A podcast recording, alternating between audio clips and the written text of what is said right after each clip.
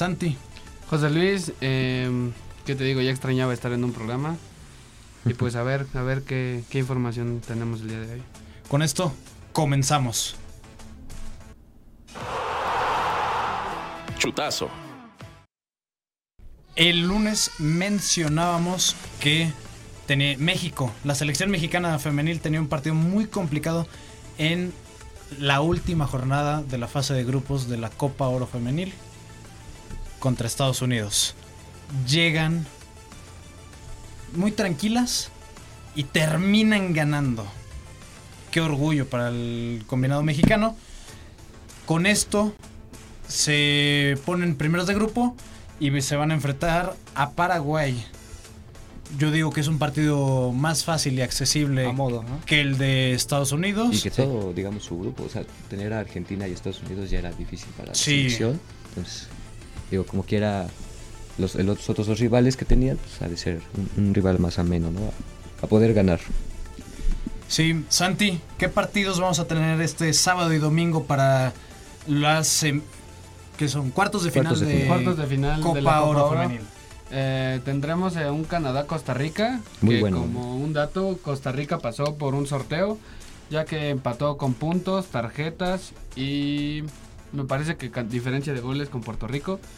Ambos Eh, equipos estuvieron en el mundial el Costa Rica año juega pasado. muy bien, ¿eh? Costa Rica, la Entonces, verdad es que tiene buen hay que ver cómo logran perfilar este partido, que es, me parece muy interesante. Sí, y bueno, eh, después de este sorteo pasa Costa Rica y se medirá Canadá. Brasil-Argentina, un clásico. Sudamericano, sudamericano en, en todos los Oro. aspectos. Y. Estados Unidos se medirá ante Colombia. Ese partido también me llama mucho la atención. También. Porque Sí. son otra vez dos equipos que estuvieron dentro del Mundial el, el año pasado. Y dos equipos que lo, lo hicieron muy, muy bien. Colombia con Linda Caicedo, jugadora del Real Madrid. Me gusta mucho. Pero hay que ver cómo se acompaña en, en esta segunda... En las demás jugadoras de Colombia que no les costó un poco la fase de grupos de Copa ahora. De ahí Estados Unidos que pues Creo trágicamente que hay que sufrió hablar contra del México. partido contra México. Eh, creo que México sale con un- un- una idea muy clara de contra quién están enfrentando y salieron muy, Hasta lo muy, reconoció Alex muy Morgan. importante. Sí, exactamente. Que no, que- es- no es lo mismo que hace 14 años la CONCACAF, que han avanzado, cómo se han juego que desarrollado tiene, las ¿no? ligas Exacto. y pues van avanzando. Yo recalco que fue muy importante también el partido contra Dominicana que tiene la selección mexicana, porque golea, ¿no? Claro. 8-0. Y eso siempre va a aumentar la confianza de, de los deportistas para llegar a un a un Una siguiente compromiso más importante, a un compromiso fuerte, aumentar la confianza siempre va a ser algo algo fundamental. Sí, un dominio, digamos, este, no total del equipo mexicano, pero sí un mejor planteamiento que Estados Unidos. Quizá Estados Unidos eh, jugaba más a, a- a lo que es el contra, eh, contragolpe y justamente. y, Sí. y entonces eh, México estaba muy bien parado en ese aspecto, sabían cómo jugaba Estados Unidos y supieron aprovecharlo a- a- a- de excelente forma y, y por eso mismo... Sí, pues justo así cae el primer rápidas. gol, ¿no? Exactamente. ¿Qué, qué clase de goles eran? Pues, Sí, sí, ¿no? como cosa, pero bárbara. aquel mítico gol de Giovanni dos Santos, ¿no? En Fírmala, Gio. En la no me gusta Oro. tanto la comparación de Gio y el gol de... Ay, se me fue el... De Jackie Ovalle. ¿Por qué? ¿Por qué? La maga. Porque estabas en un momento totalmente distinto. Ah, claro, para- pues era una final de Copa Oro, la de la, de la selección de, varonil. el de Gio. Y aparte, eh, como que le tocó pelear más a Gio para conseguir el gol. Sí, estaba entre más gente quizá. Fue un golazo el de Jackie Valle y qué decir el de Pelayo. Mayra Haciendo Pelayo magia. Golazo. Sí. Y, y que se le estuvo negando mucho durante todo el partido Ajá. y finaliza de la mejor forma, ¿no? Con el gol. Una tajada de la, porter- de la portera estadounidense que le saca También, y después también, pegan también. el travesaño justamente de un disparo de Mayra Pelayo. Un trayazo ese. Y decían sus compañeras de los Cholos de Tijuana que ese tiro que le salió en ese partido lo practica todas las semanas Y se después de notaba, entrenar. pues, lo, lo estuvo intentando mucho en el juego simplemente, ¿no? Sí. De Tanto que no se le daba y... Al final de cuentas, la constancia te da Resultados. resultados y tienes un golazo Para de cerrar el Mayra partido. Pelayo para dar un golpe de autoridad a Estados Unidos y ganar 2 Porque a esos 0. últimos, ¿qué serán? Este, 10 minutos estuvieron de que aguantar el resultado México en su parte y buscar, este, aunque sea, pues no sé, finalizar con el 1-0, pero... El segundo gol gol de- terminó por terminó consolidar con- la victoria, ¿no? sufridos, digamos, esos últimos 10 minutos, que se le ha agregado. Sí, Y sí, se, claro. veía, se veía potencia eh, En cuando los, los los, últimos cambios. tres minutos es cuando cae el gol de Mario. Pelayo, ¿no? Y incluso, lo comentaba, eh, la, la árbitro central decide concluir el partido ahí, no, no, no acabó el tiempo este pactado. Sí, de hecho sí, ¿no? Faltaban dos minutos. Faltaron Creo que como había dos, agregado tres cinco. minutos y dijo, ¿a qué acabó? Lo terminó, sí. Hay que Sí, hablar fue. también de la selección canadiense que me parece que están haciendo un papel eh, sobresaliente. Eh, en las tres jornadas que han jugado no han recibido goles ningunas y llevan 13 goles a favor. O sea, en tres partidos 13 goles a favor y ninguno en contra.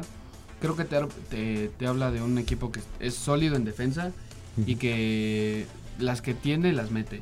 También la selección mexicana que no ha recibido gol en lo que va del torneo, empatan 0-0 contra Argentina, luego 8-0 a Dominicana y este último partido da un 2-0 a favor de la selección contra Estados Unidos. Eh, ahora, esta, esta selección mexicana, ya hablando en otras instancias, eh, destacando lo que este, menciona Santi de Canadá, en, en algún punto, digo, no sé cómo esté la llave. eh, La llave es, eh, va México-Paraguay y se podría enfrentar al ganador de Brasil-Argentina. ok. Estamos Así hablando es. de En semifinales, ¿no? duelazos En semifinales. Eh, esta selección mexicana, ¿qué nos da para pensar, José Luis? No sé, tú. Pues yo creo que ganan este partido contra Paraguay y van a competir eh, el ganador de Brasil-Argentina. Brasil es superior a Argentina, Sí. a Argentina se le dio un empate, pero con cómo están anímicamente las mexicanas, yo creo que lo pueden superar. A Bra- Brasil, que yo creo que es el favorito de este partido, le, va, le va a costar tantito más a la selección. De hecho, yo te tengo unos datos de que van a contrarrestar lo que dices. Argentina lleva ganados 20 partidos ante Brasil. Eh, ha ganado, ah, 20 partidos van entre estas dos selecciones. Ha ganado 2, empatado 1 y ha perdido 17. Pero también llegan en un momento Pero, distinto. Por ejemplo, en este último partido que tuvo Brasil en su fase de grupos contra Panamá, es este dos goles de la, de la, de la defensa del Manchester United que antes fue jugadora del Barça, Gay, ¿sí? Entonces, que una central te meta dos goles en un partido, pues se me hace interesante. De ahí, pues yo, yo creo que sí pueden este, sobrepasar a las argentinas. Del otro lado eh, tendríamos Estados Unidos-Colombia, pues Yo me parece superior Estados Estados Unidos. Y un Canadá-Costa Rica. que Canadá, Canadá, que está haciendo, que hizo una muy buena fase de grupos. Será muy interesante. Bueno, yo pronostico que avanza Canadá y avanza Estados Unidos. Y va a ser muy interesante ese partido de semifinales. Este, entre unas selecciones que juegan muy similar, son muy veloces por banda. Y siempre tienen una delantera que retiene muy bien el balón. Entonces, Pues en, eh, para Canadá, Jordan Wittema es una jugadoraza y que pues lleva siendo goleadora del torneo. Entonces hay que ver qué pasa con estos siguientes encuentros. Tus, tus expectativas, Joel? Mm, Para mí, yo creo que Canadá pues, es amplio favorito en este certamen. Eh, pienso que puede vencer con holgura, como lo ha hecho en todos sus partidos en fase de grupos, a la selección de Costa Rica. Eh, en Brasil, Argentina, yo diría que se lo lleva mm, Argentina. Yo, yo voy con Argentina porque... Tú sí te llevas con los datos que Veo- nos dio Santi. Es que estuve viendo también los partidos de, de Brasil. La verdad es que le costó muchísimo trabajo a, a vencer a Puerto Rico. Fue, fue, fue un gol, una oportunidad que aprovecharon, pero estuvieron encima de la portera de, de Puerto Rico todo el tiempo, todo el tiempo. Y bueno, es un talento excepcional el de esta portera. Al final eh, termina por Brasil. Brasil por, por, por, por caer, por- perdón, Por avanzar. mejor dicho, por, por sacar la victoria. Y de todas formas, por eso mismo me voy a decantar por Argentina. Y en el último duelo, Colombia-Estados Unidos.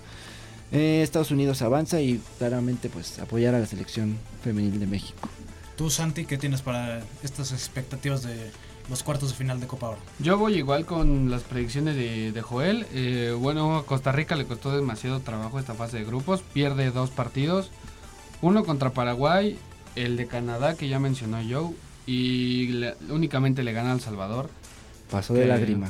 Exactamente, pasó de por pasó por sorteo literal. Sí, Eh, yo voy igual eh, Costa Rica, digo Canadá, que yo creo que no tiene un papel muy fácil.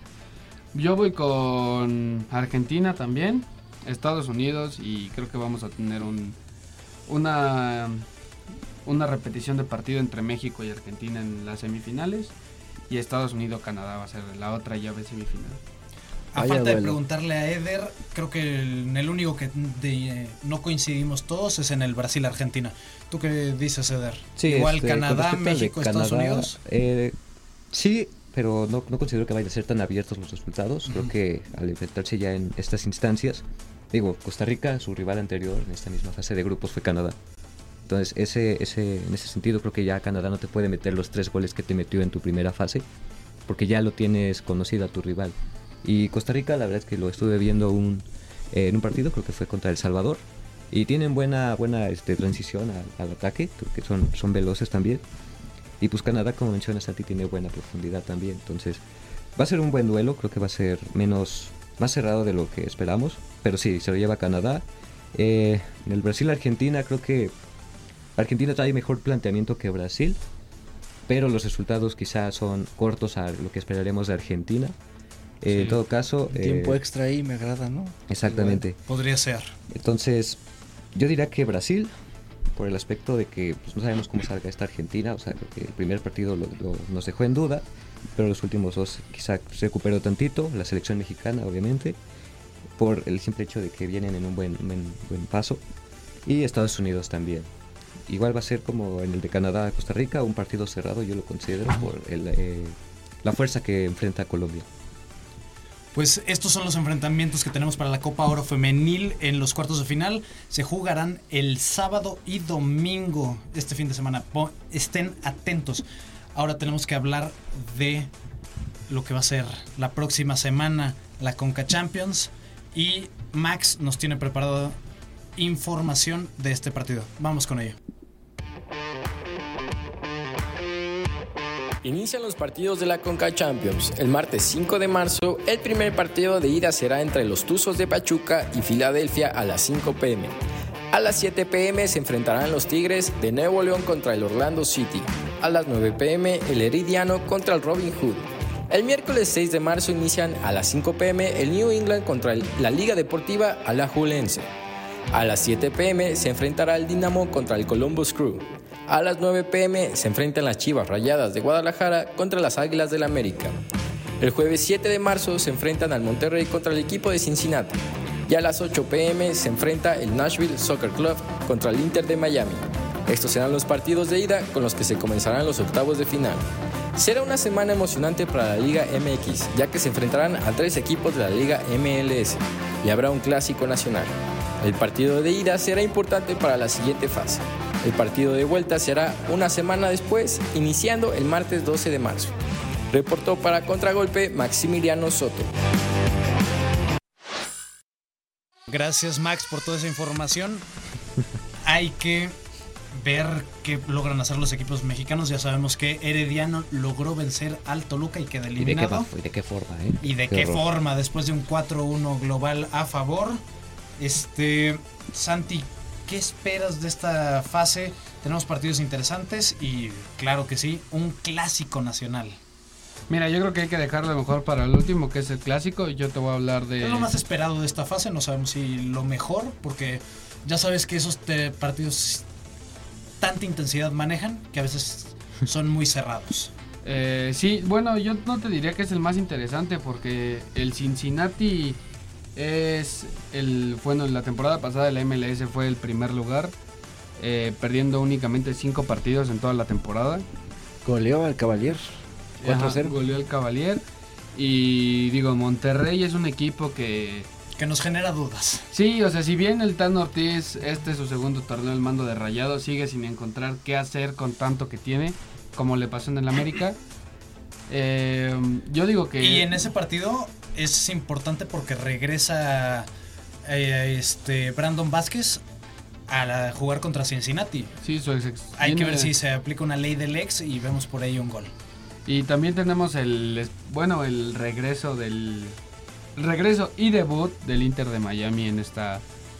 Que es El- una final, es un partido que se repite. Ese partido, no sé si recuerdan, pero fue la final de la League's Cup. Ah, sí, es cierto. Sí, fue la final del Leagues Cup. Eh, bueno, un Inter de Miami que tiene todo para ganar Tú, esta sa- Conca tú Champions. sabes todo lo que pensamos. Messi y sus amigos. Se acabó. que el- empataron en el inicio de temporada de la MLS contra el Galaxy. Sus chalanes. Que no Messi y creo. Sus chalanes, yo lo pondría así. Que no creo que el LA Galaxy tenga un equipo para ser campeón como lo se supone que lo tiene el Inter. de- de Pues es que, Miami. o sea, el Inter de el volver a juntar el el- Barcelona. es el Barcelona, Es el. Barcelona. o sea, Exactamente. vuelves a juntar al Barcelona.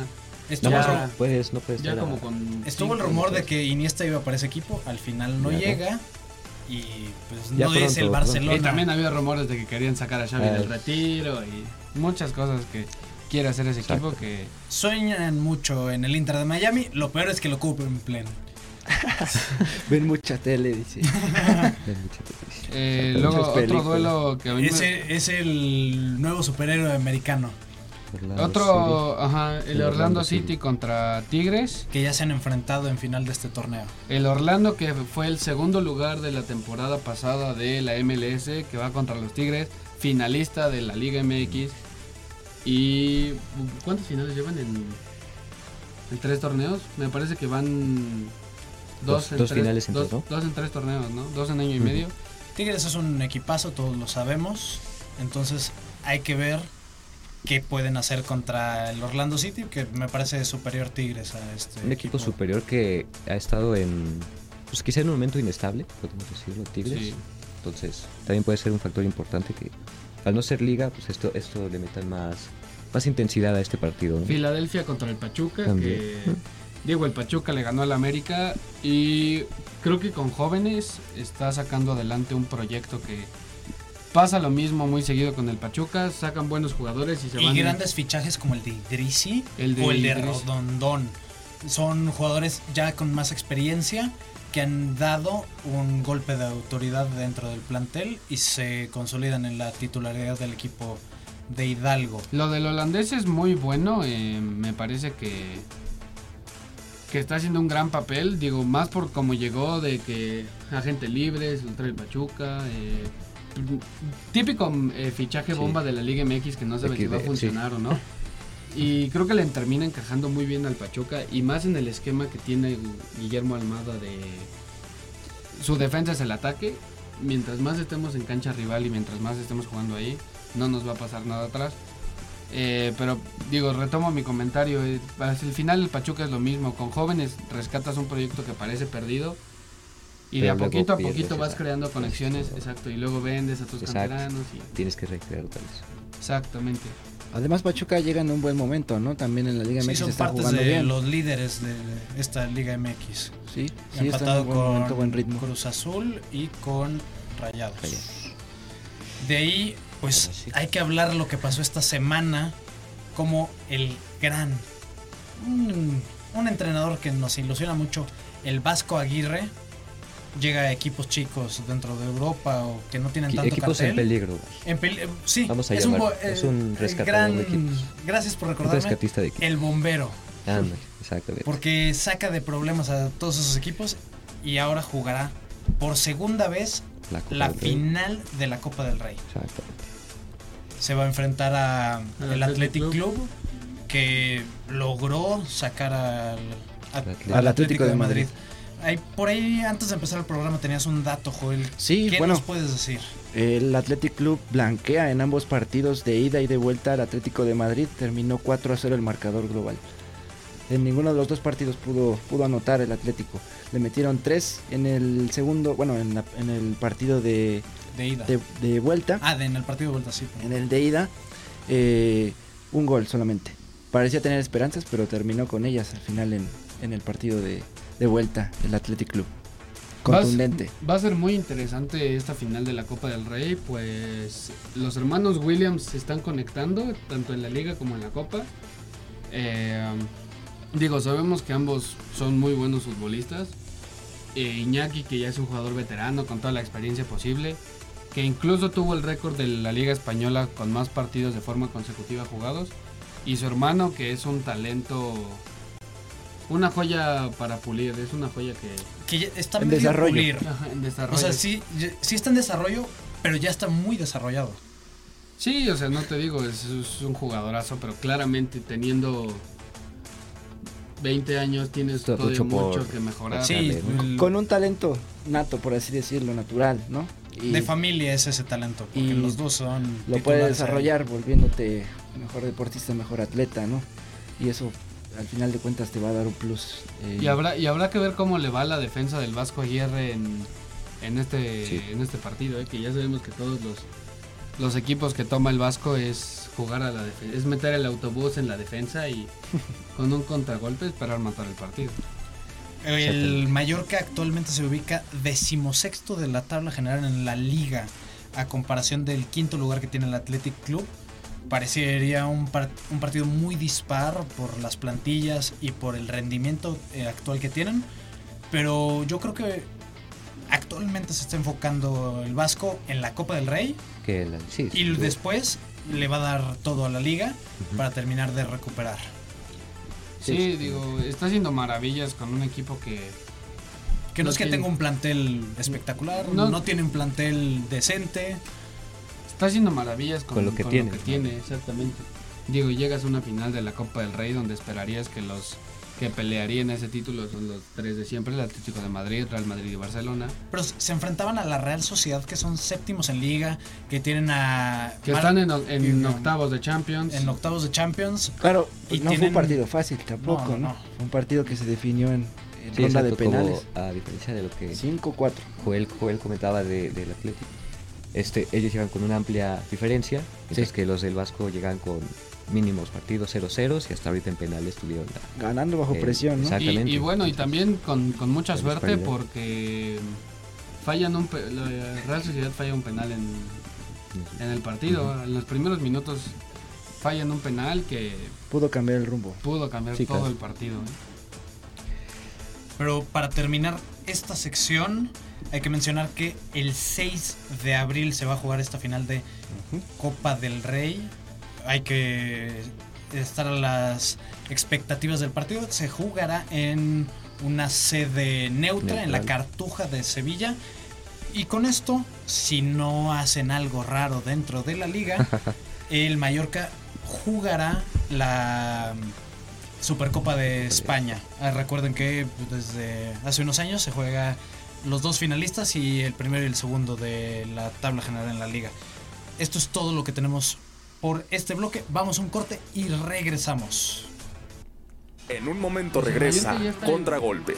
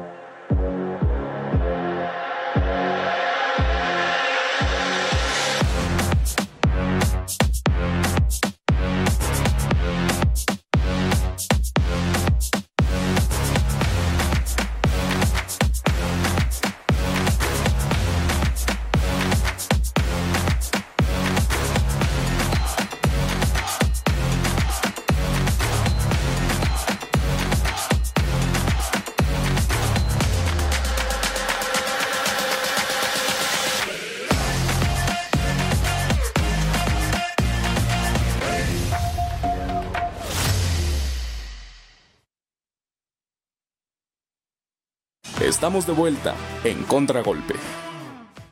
Gracias por seguir con nosotros aquí en Contragolpe.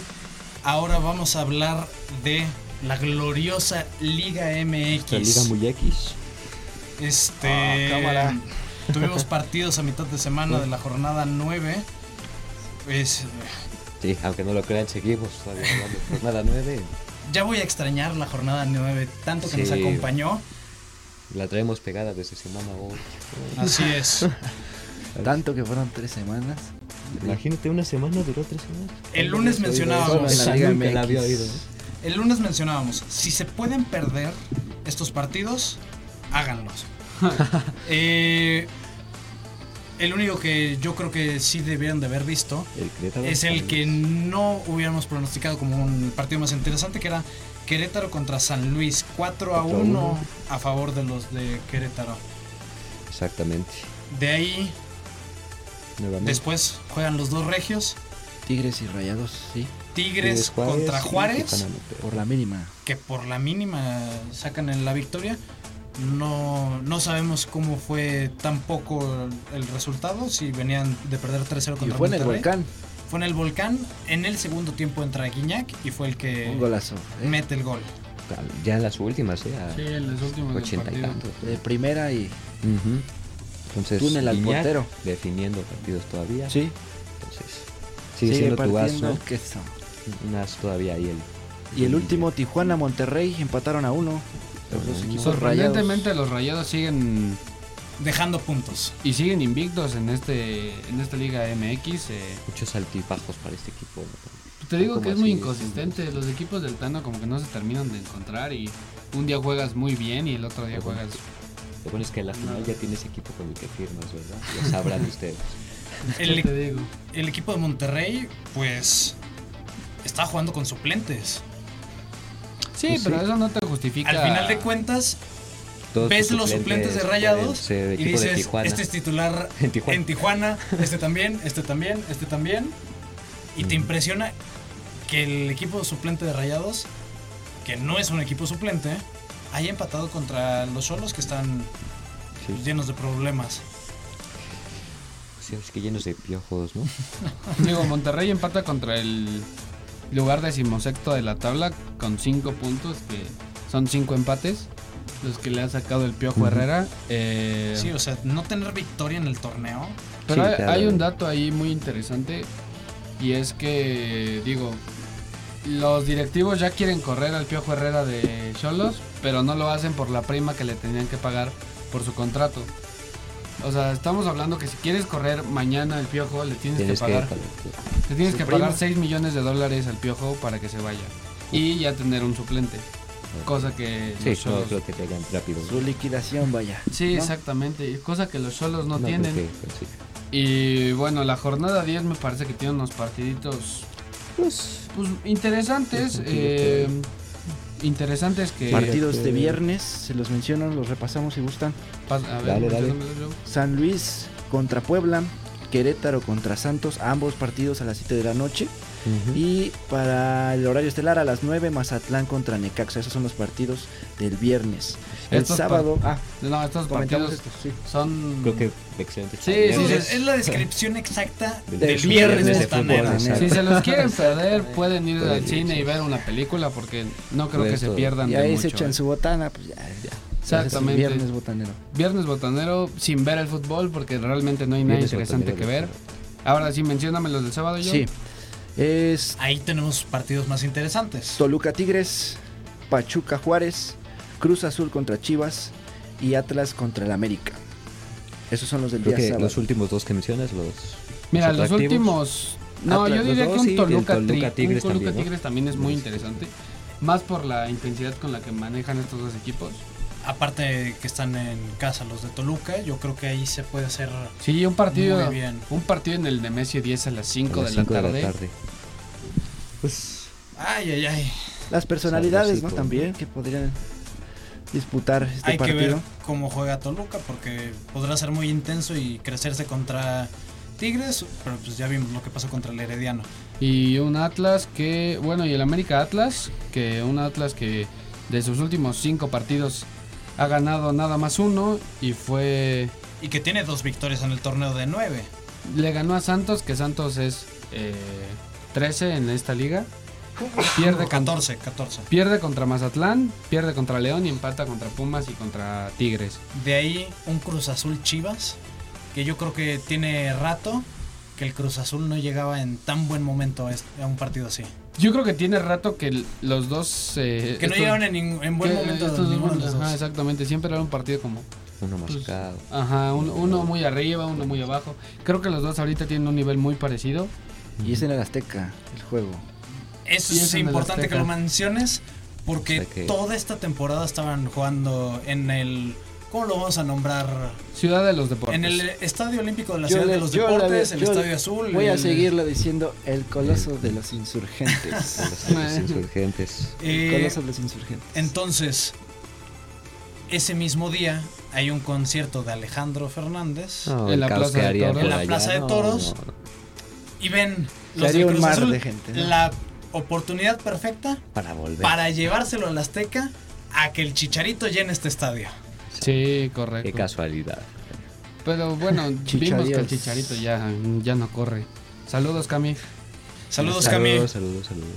Ya está Eh, decrépito mi Bueno, para cerrar nada más con la info- oye, para cerrar nada más con la información de la Su- América. Su pelo lo.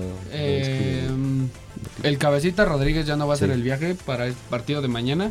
Hoy viajan a Guadalajara y el cabecita se va a quedar aquí porque tiene todo arreglado para ser nuevo jugador de los Portland Timbers de la MLS. A la Pero ya se había cerrado el mercado, ¿no? No, para, Para el la MLS parece que nunca Cierra. cierra el mercado. Para la MLS cierra hasta abril el Estados mercado. Unidos, ¿no? Pero eh, el América tendrá dinero. una semana para buscar un para buscar un suplente para el cabecita. Por reglamento, si se te va un jugador a la MLS, puedes eh, Todavía tienes oportunidad. ¿Y es en el mercado local o internacional? en, lo- en el mercado local.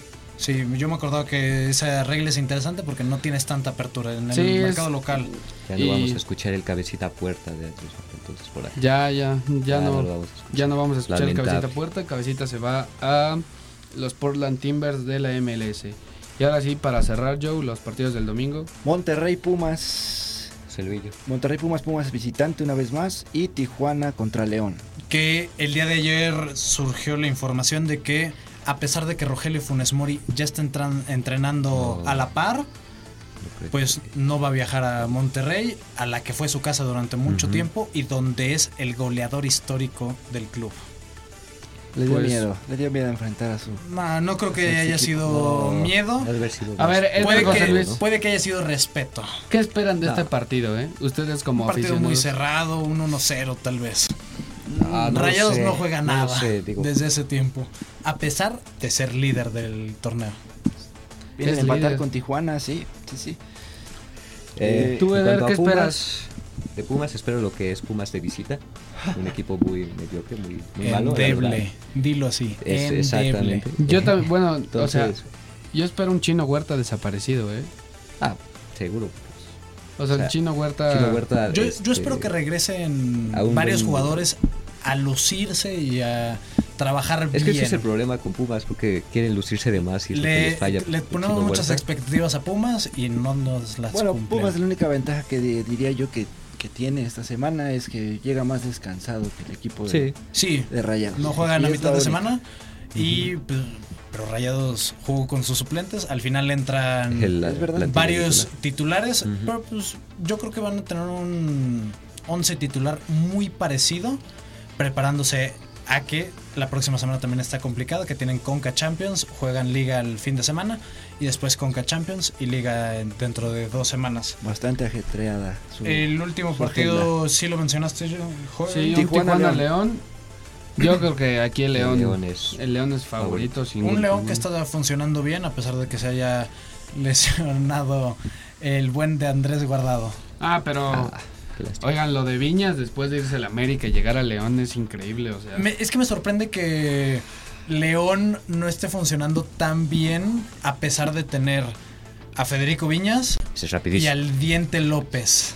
Bueno, le ganó al Atlético de San Luis al minuto 90 más uno. O sea, el- la victoria la sacó en el último minuto. Además de haber perdido. bueno, y lo sacó la victoria con 10, 10 jugadores en el, en En el el campo. campo. Sí. Sí, digo. Es que es la fiera, ese es rapidísimo. Y bueno, creo que no van a sufrir tanto la ausencia de Andrés Guardado, porque Andrés Guardado, Eh, o sea, si bien no había tenido tanto impacto no, y- si bien Sí. tiene experiencia, ya dentro del campo ya, Ya ya, es otra cosa. ya no es te otro corre. chicharito. Y se vio en la selección que ya eh, Andrés Guardado no es el lo mismo. Sí, tanto no. Chicharito como Guardado están viniendo a esta liga a retirarse. Ah. Solo eso yo creo. Lo más seguro. De ahí Que me después hubiera gustado que se retirara en el club con el que salió, ¿no? en el Atlas, pero, pero le cerraron las puertas dentro de Ah, Atlas.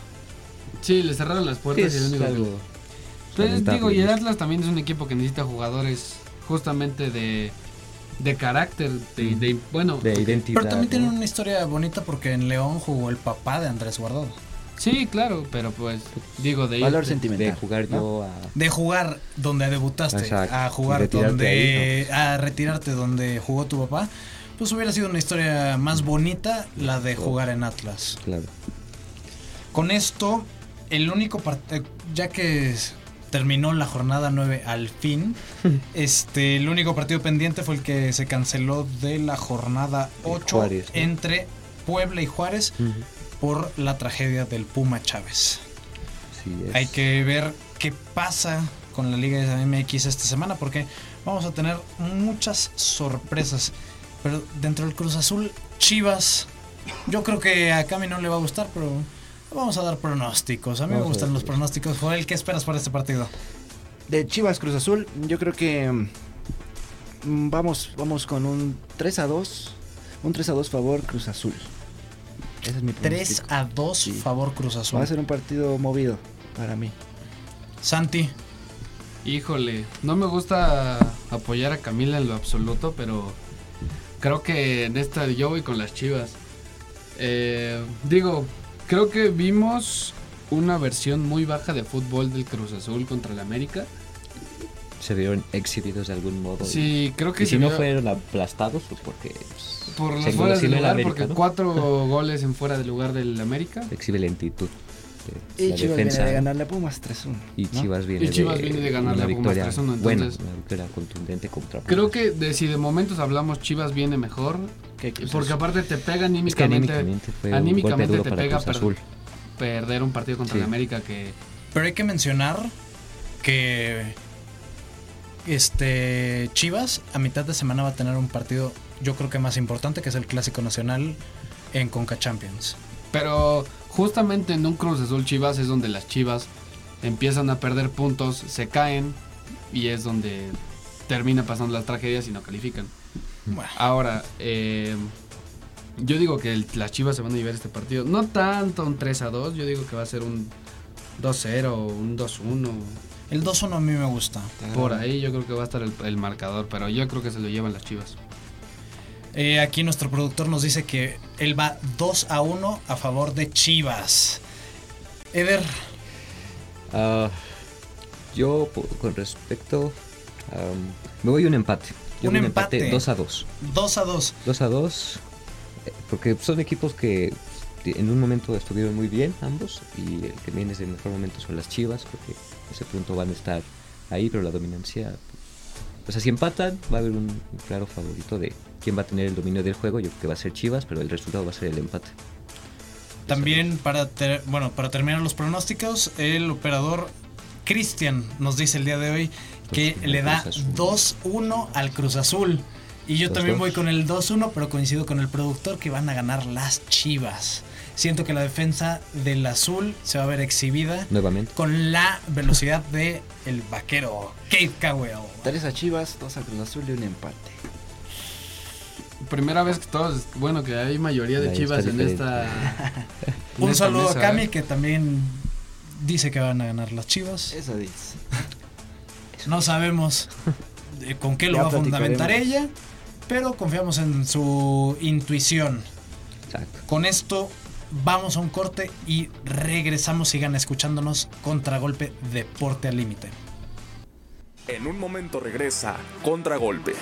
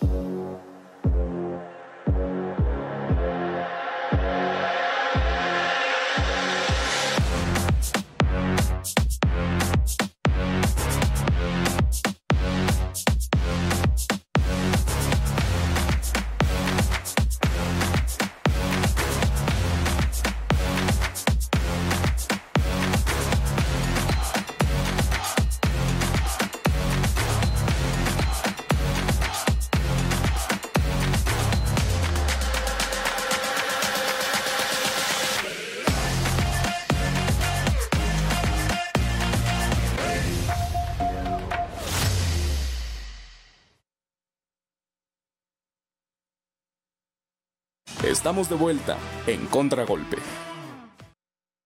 A todo gas. Al fin, al fin regresa la Fórmula 1 Ajá, al gran premio, el Gran Premio de Bahrein. Ok, pero. exactamente. Hay que recordar que por el Ramadán, esta y la próxima carrera se correrán en sábado, ya que el Ramadán empieza el próximo domingo. Y por eso recorrieron un día estas dos carreras. Exactamente. Ay, ay, ay, ay. ¿Qué vimos en las prácticas? Relájate, eh? relájate, hijo. Yo sí estaba el Ya, otro día que ya necesitaba hablar de estos temas. Stock cars también. Entonces, ya, Eh, ya volvió lo tuyo. ayer y hoy tuvimos prácticas libres del Gran Premio de Bahrein con resultados interesantes porque ningún piloto repitió hasta en el tope de la tabla. Eso da más equidad de lo que teníamos la temporada pasada, que era eh, Verstappen libres 1, Uno. Verstappen libres 2, Quizá en la 3 no, pero Verstappen bueno. libres 3, Verstappen quali y por consiguiente Carrera. Verstappen Sprint. ganaba la carrera. Sí. Pero esta semana no es así. Yo creo que porque el Red Bull todavía falta adaptarle varias cosas para que termine de llegar a su mejor momento. Pero con esto tuvimos la primera quali el día de hoy de la temporada. Una sorpresa. Yo A no ver, pensaba. Espera, espera, espera, espera, espera. Vamos a hablar primero de las prácticas. Las prácticas. Yo tengo un datillo por ahí. A ver, las a ver, prácticas. danos tu dato, Joel. El mexicano Sergio Checo Pérez inició en treceavo, en treceavo y terminó la primera práctica en el décimo sitio a bordo de su Red Bull. Veremos cómo le va, pues ya en la primera carrera de la temporada, ¿no? Bueno, ¿cómo le fue? Esa es la pregunta. Ujú. Más bien. Su primera- Empe- mira, yo La creo que la sorpresa de las primeras prácticas, un Haas en séptimo con Nico Pues, Hulkenberg. También en la quali fue una sorpresa que estuvieran arriba. Pero más adelante hablamos de ese tema.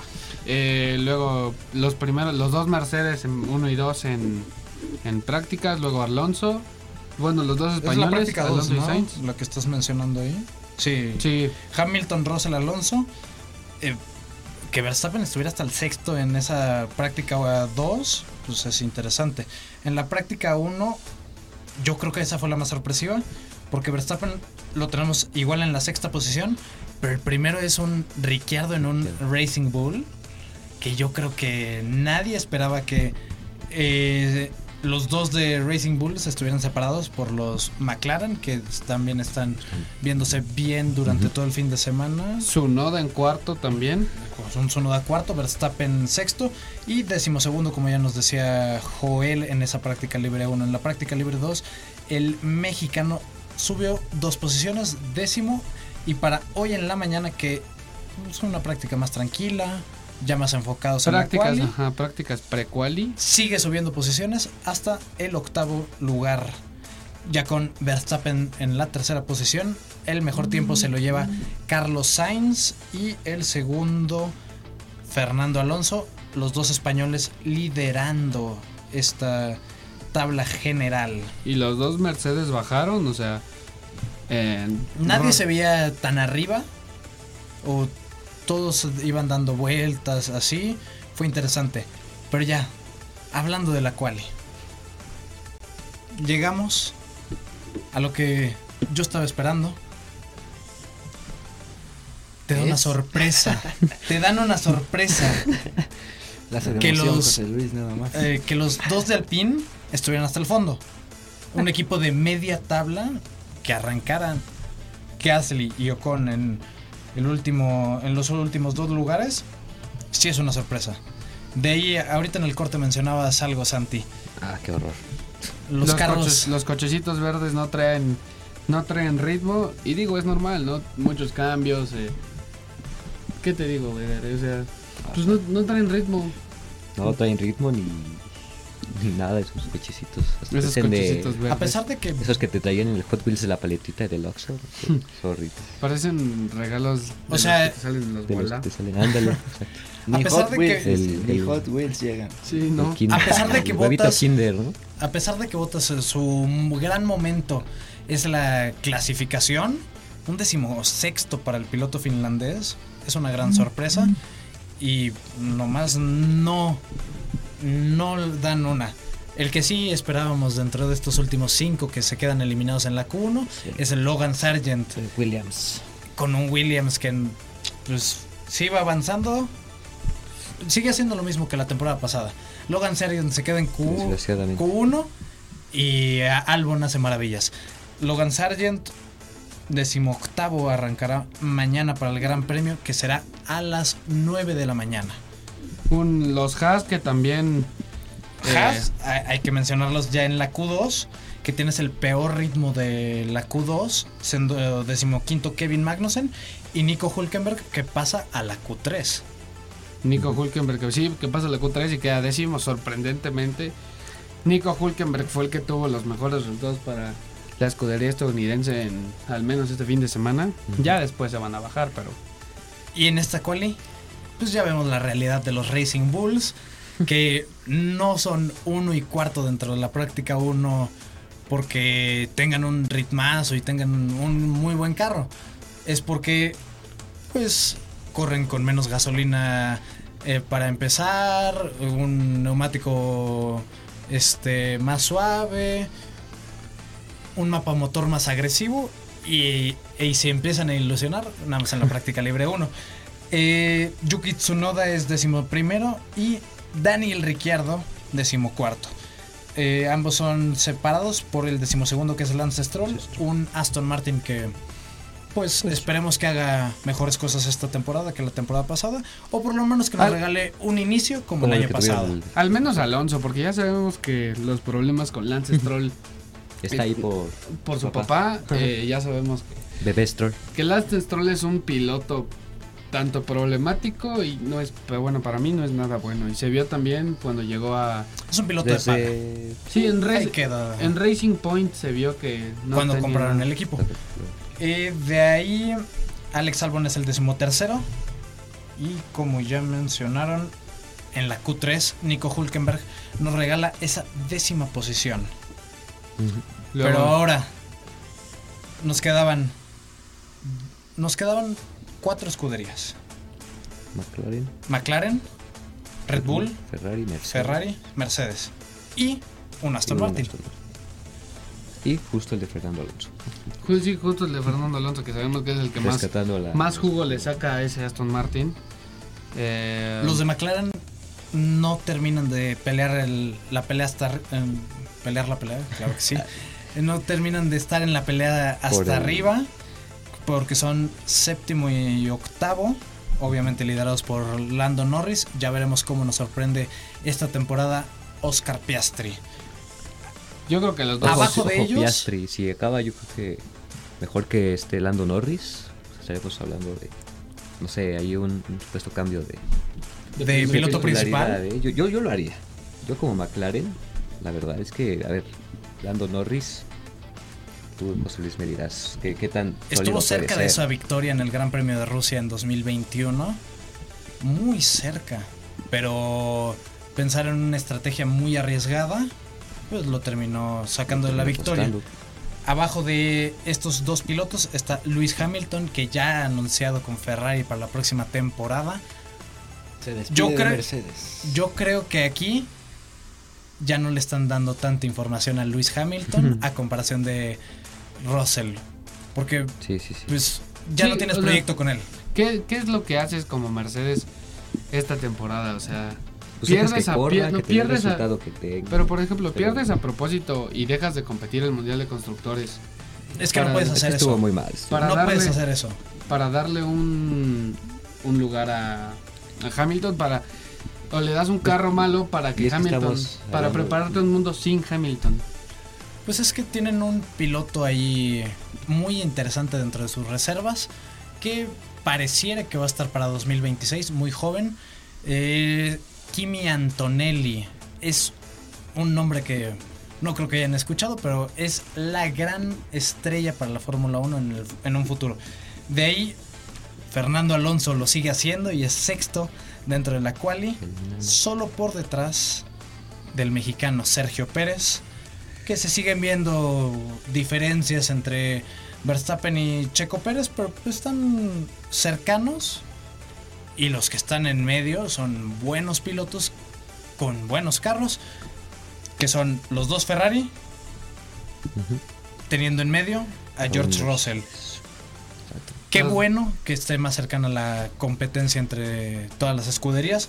Leclerc Pero es, es el la que primera carrera, lidera a Ya, los de Ferrari. ya Sí, es la primera carrera, o sea, Yo sé que es la primera La carrera. primera carrera. Mañana yo me voy a desilusionar porque Verstappen va a ganar por 20 segundos. No, o algo pero, así. o sea, aún así, independientemente de eso, es la primera carrera, o sea, apenas los están... Todavía no podemos vaticinar tanto. Sí, no, Ferrari empezó muy bien en la temporada pasada, haciendo, eh, quedando dos, tres, incluso... Igual los Aston podios. Martin. ¿no? ¿Y qué, También. pa- ¿Y qué pasó al final de la temporada? Los dos. Empezaron los dos para abajo. Y empezó a subir más o menos este Mercedes. O sea, estuvo muy.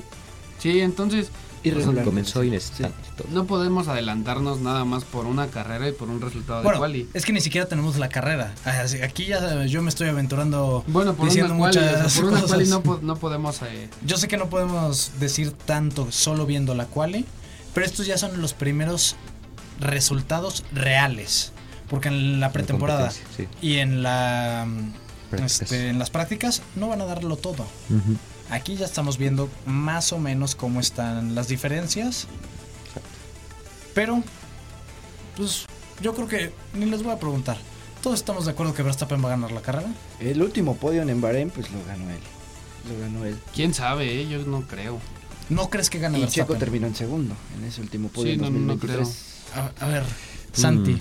¿No crees que gane Verstappen este gran premio? ¿Quién No, se lo yo lleva? creo que mañana la sorpresa la va a Sí, dar. da algún Le- Ferrari, Sí, yo creo que un, un Ferrari. Yo creo que Leclerc va a ganar la carrera. Leclerc, de hecho, es el tercero que terminó. eh, bueno, el tercer Sí, lugar en el en último ese podio. podio. en Checo, va-. Checo yo me pongo que va a terminar entre cuarto y quinto. No, va- no va a subir No a mucho. Yo, yo creo que va a estar entre el cuarto y el podio. Mejor hay que tirar nuestras predicciones para Sí. ver cómo queremos que va a quedar este. Oh, ok. ¿Este podio? Este podio. Eh, empieza Joel. Leclerc, Verstappen y Pérez. Leclerc, Verstappen, Pérez. Sí. Ese es mi- Me mi encanta cómo pronóstico. eres de aventurado. Voy iniciándome. te Santi. digo. Yo me voy por un Leclerc, eh, Verstappen. Ya viste, Y me apoyas Russell. en los primeros. Leclerc, Verstappen, Russell. Eder, ¿tú qué esperas para este gran Yo me premio? voy con un sándwich. Un Ferrari, Verstappen y otro Ferrari. El orden ya lo estaremos definiendo, pero yo digo que Leclerc superior a A Carlos. Carlos ¿Y Sainz. Checo dónde lo dejas? cuarto lugar. Cuarto. Sí, yo creo que Checo Cuarto y luego. Rossi. O algún Mercedes por ahí. Este, después Un de ver sus predicciones, yo creo que va a terminar Verstappen, Sainz y Pérez. Verstappen, Sainz y Pérez. Interesante. A ver si no empezamos con los problemas del carro de Pérez tan temprano, ¿eh? Con el No, favoritismo. o, Max. eh, el- acuérdate que ahorita o- están en igualdad de condiciones. Cuando se empieza a sí, desarrollar, ya es este. Cuando empiezan los problemas, el Checo no se adapta y todo eso. No sé, alguna. nada, que la riegue por ahí el Leclerc, no sé. sí, también ¿no? los incidentes es de clásico, carrera son ¿no? muy Sí, inesperados. yo, yo por eso no voy con Leclerc, porque Leclerc es, famoso inestable. porque le pasa algo. Ay, mientras no sea como. Ay, ese Ay, ay, ay. No, ya no recuerdes a Román Gracián, que No, no, ahorita no. está Ay, ay, narrando ay, para ay. la Ay, ay. televisión alemana. Ay, ay. Román Grosjean. Recuerden, el Gran Premio de Bahrein es mañana, día do- sábado, 9 de la mañana. Pero vamos a nuestra última sección. En fa. El abierto mexicano de Acapulco está por terminar. Ya lo dijo el lunes este Max, que pues para él dura muy poco. Ojalá esto sirva para la recuperación de Acapulco, porque es el primer evento tan grande que le llega sí. a ellos después de la tragedia que fue el huracán Otis. ¿Qué semifinales vamos a ver eh, para este torneo, Joel? Bueno, se estaban disputando ayer por la madrugada el noruego Casper Ruud y el estadounidense Ben Shelton. El último boleto a las semifinales, que final- finalmente eh, Casper Ruud va a enfrentar al danés Holger Rune. Y la otra semifinal es el británico Jack Draper contra el australiano Minaur. Esas son las dos semifinales que tenemos para hoy en la noche. Para hoy en la noche ambas semifinales. Vamos a tener eh, dos semifinales muy buenas porque eh, Alex de Miniaur, que parece favorito contra Jack Draper, es el actual campeón del abierto mexicano de Acapulco. Y del otro lado tenemos dos tenistas muy buenos que son Casper Ruud y Holger Rune. Rudd ayer remontó en los sets contra, contra Shelton.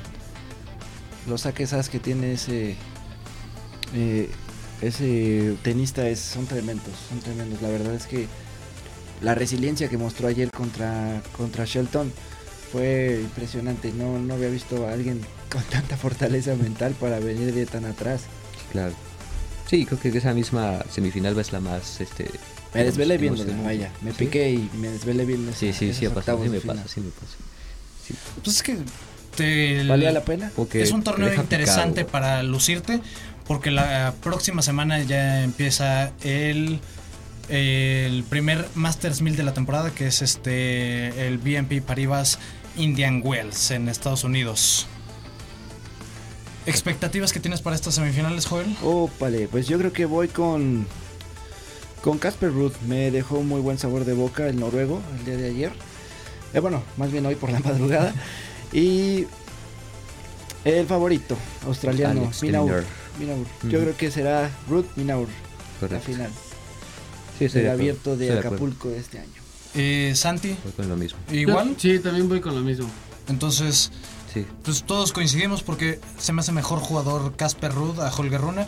Es un eh, Holger Rune es un jugador más joven que va creciendo mucho, pero Casper Ruud en los momentos puntuales ha tenido mejor momento porque estuvo por disputar la final del US Open contra Carlos Alcaraz hace dos años y si quien lo ganara iba también iba a ser número del- uno del mundo. Y yo Al creo final- que lo va a ganar él, ¿eh? Daría mi pronóstico. con yo, él. yo creo que también eh, Alex de Minaur es un buen tenista, pero Casper Ruud es de otro nivel. Más esperando que tienes que llegar en buen momento a el BNP Paribas Indian Wells. Esto es todo por el programa del día de hoy. Nos vamos. Joel, Gracias, José Luis. Nos vemos la próxima semana. Nos escuchamos. nos escuchamos la próxima semana. Santi, ¿qué tienes que decirnos para terminar el programa? Veremos el lunes dando una recopilación de qué pasó este fin de semana de los partidos más importantes y del abierto de Acapulco. A ver eh, Si se cumplen nuestras si predicciones. se cumplen nuestras predicciones. Y pues nada, muchas gracias y nos estaremos escuchando el lunes. Recuerden seguirnos en todas nuestras redes sociales, contragolpe-mex. Eder, nos vamos. Sí, acabado el tiempo. Eh, José Luis, un gusto. Joel, Santi, eh, Osvaldo producción también. Igual a, a Chris, la maestra Yolanda y el visitante de Cuona también un saludo. Y bueno, eh, nos, escuchamos el próximo lunes también actividad de la NFL. Comienza a haber movimiento por ahí. Las pruebas Combine. atléticas del NFL Combine. Entonces vamos a ver qué, qué datos nos dejan esos novatos. El lunes hablaremos de todo lo que sucede en el combine, de la también del si se cumplen nuestras predicciones en el Abierto Mexicano de Tenis de Acapulco. Gracias por escucharnos. Gracias, productor Osvaldo. Escúchanos en Spotify, Apple Podcast, véanos en YouTube y Facebook. Gracias. Esto fue todo. ¡Vámonos! ¡Vámonos! Gracias por sintonizar Contragolpe. Deporte al límite.